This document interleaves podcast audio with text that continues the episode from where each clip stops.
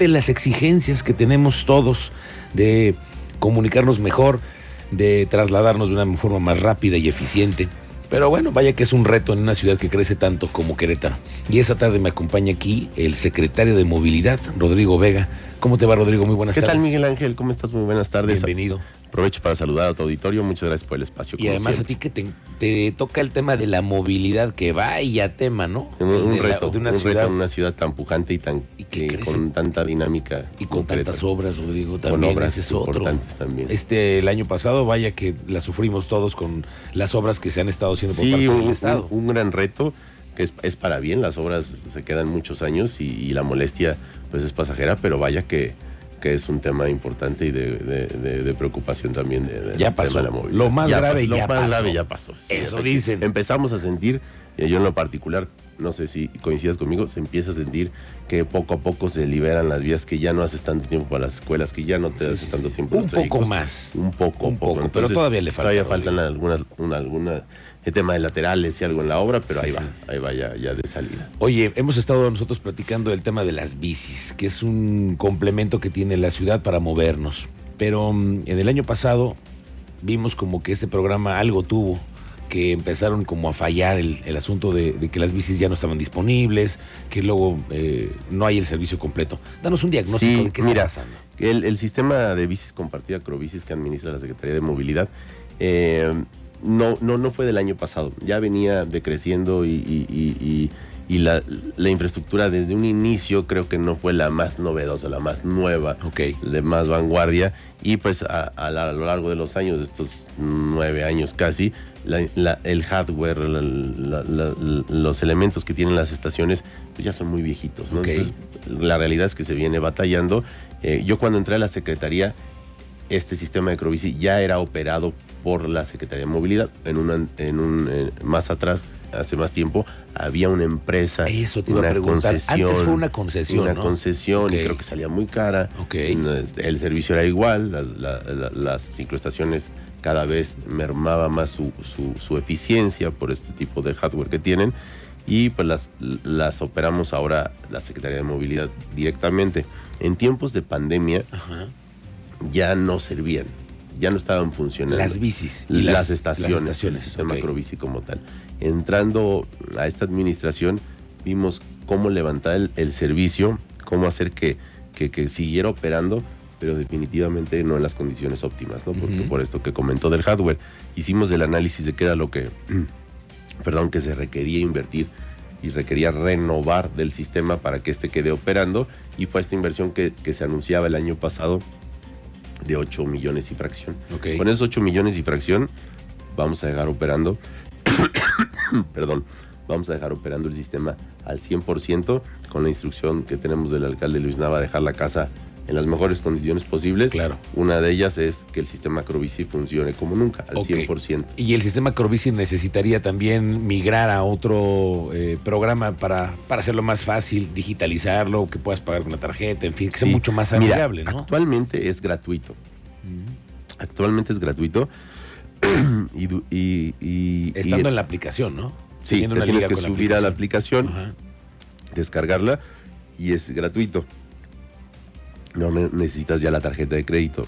Y dentro de estos 8 millones se contempla también la actualización de este software de la aplicación para que sea más ágil, más, más sencillo y con menos fallas. Ok, porque además me imagino que en esta eh, lógica de que la ciudad se está recomponiendo, digamos el tema del 5 de febrero, también ustedes tendrían que entrarle ahí, ¿no? Para que hubiera también... Sí, lo, está- lo estamos, Una- de hecho lo estamos evaluando junto con, con gobierno del estado, eh, la posibilidad de que pudieran en estas zonas de ascenso y descenso de, de estaciones de- del sistema Crobus, pudiera existir infraestructura Crobici, eso lo estamos revisando y sería de un valor agregado importante para, para todas esas zonas. Nosotros tenemos actualmente 46 estaciones en campo, tenemos, eh, perdón, 42 estaciones en campo y tenemos 8 que las, por las diferentes obras las hemos tenido que retirar y las tenemos en almacén. Ah, ya, ya, ya. Con estos 8 millones se contempla la reinstalación de todas las estaciones y la operación al 100%, es decir, estas 50 estaciones funcionando al 100%. 50 estaciones y, estás hablando de qué compromiso de cuántas bicis, Rodrigo. Son alrededor de 400 bicicletas. ¿Son suficientes para una zona así, una zona Mira, para la demanda actual, eh, actualmente estamos haciendo 100 viajes al día. Se hacen 100 viajes con el sistema operando al 30% Al 30%. Y para la gente que nada más sabe utilizarlo, porque me imagino que no, no ha crecido el número de usuarios, ¿o sí? Sí, la realidad es que sigue creciendo. Este año, lo que va del 2024, ya tuvimos 240 nuevos registros.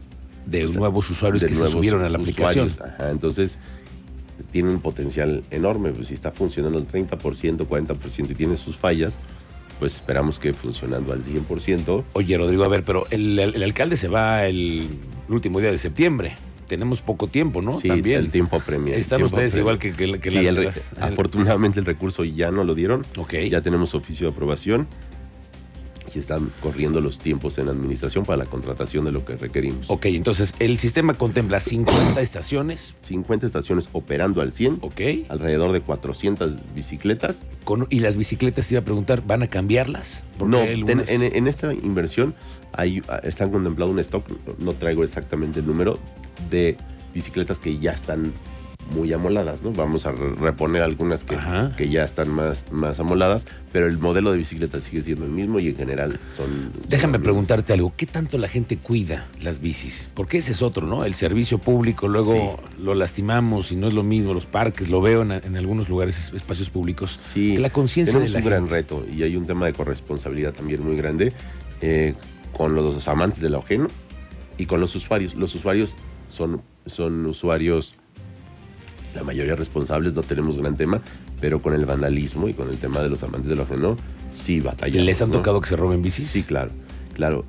Por, la, por las características del cuadro de la bicicleta y el, pues, el modelo en particular. Se saben que son de bici. Ya hemos recuperado varias ya tuneadas. No eh, me digas. Como tipo enchulame la máquina, enchulame la bici. De verdad. con llantas, con otras llantas y los oficiales han dicho, a ver, a ver, lo paran y, oye, mi amigo, es una bicicleta de, del sistema. Pero ese no es el eh, una problemática, lo del robo de las bicicletas, sí el, el vandalismo en las estaciones. Ok.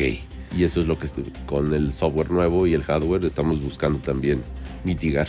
Tú me dices con este, en esta modernización que están ustedes pensando para el tema de Crobici, va a ser mucho más sencillo para los turistas, para que alguien que llega a la ciudad de primera manera de primera mano pueda agarrar una bicicleta, sobre todo porque ya no estamos amarrados al tema de tener un medio de pago de cobro, porque es un sistema gratuito.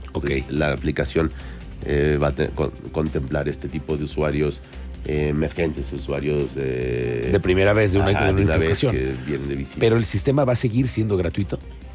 100% gratuito. Ah, esa es una muy buena noticia. Sí, sí, sí. O sea, el hecho de que, que, esté operando al 100% y que tenga esta inversión no, no, no, no significa que vaya a haber ya un costo en, lo sucesivo. Bueno, y eso lo convierte en, en, el único en, en, este, en México y yo creo que en América Latina que sea gratuito el sistema. Ok, bueno, pues vamos a ver cómo se da esta reconformación de las estaciones, cómo se adecuan, cómo se integran también al tema de las eh, pues las nuevas vías de comunicación que vamos a tener el 5 de febrero. Ahí ustedes tienen que tener Sí, creo que va a ser un es un corredor importantísimo que se va a dotar ahora de infraestructura ciclista y todo 5 de febrero nos va a ayudar a conectar. Tenemos 16 corredores ciclistas actualmente y este nodo, que es 5 de febrero, converge en varias, es, universidad, está campo militar, está Epimenio González.